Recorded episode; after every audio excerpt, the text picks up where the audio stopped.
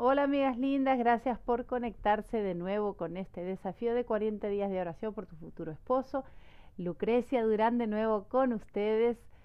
Vamos a compartir la siguiente oración.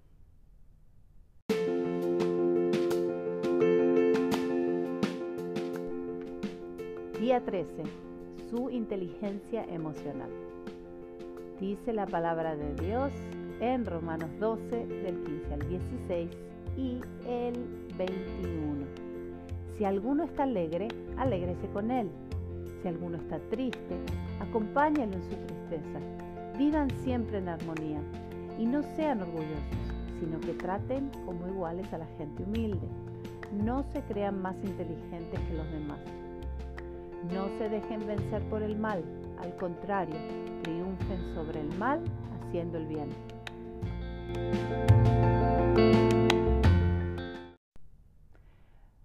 Buenas, buenas, mi Jesús bello. Mi petición por mi esposo hoy es muy especial para mí, pues creo que esto será uno de los factores claves en el éxito de nuestra futura relación.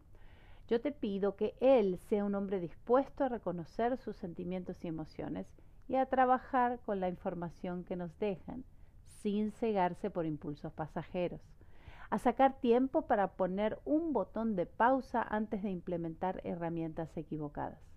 Ayuda a mi esposo a ser y mantenerse siempre un hombre empático a las necesidades de su familia, a valorar los momentos de vulnerabilidad de su cónyuge e hijos, y hasta ser un jefe o trabajador que transfiere estas virtudes a su ámbito de trabajo, manteniendo el valor personal y profesionalismo. Que como dice tu palabra, que nuestra defensa sea hacer el bien, tanto a nosotros mismos como a los demás, incluyendo el trazar límites sanos. Que ejercitemos la bondad como misil de combate ante las guerras que la vida nos quiera presentar. Amigas, una vez más muchas gracias por recibirme y por acompañarme en este día de oración. Recuerden que si quieren más recursos directamente desde la Biblioteca del Cielo, pueden seguirnos en arroba café.i.fe o arroba futuro.esposo. Un placer acompañarlas en el día de hoy. Bendiciones.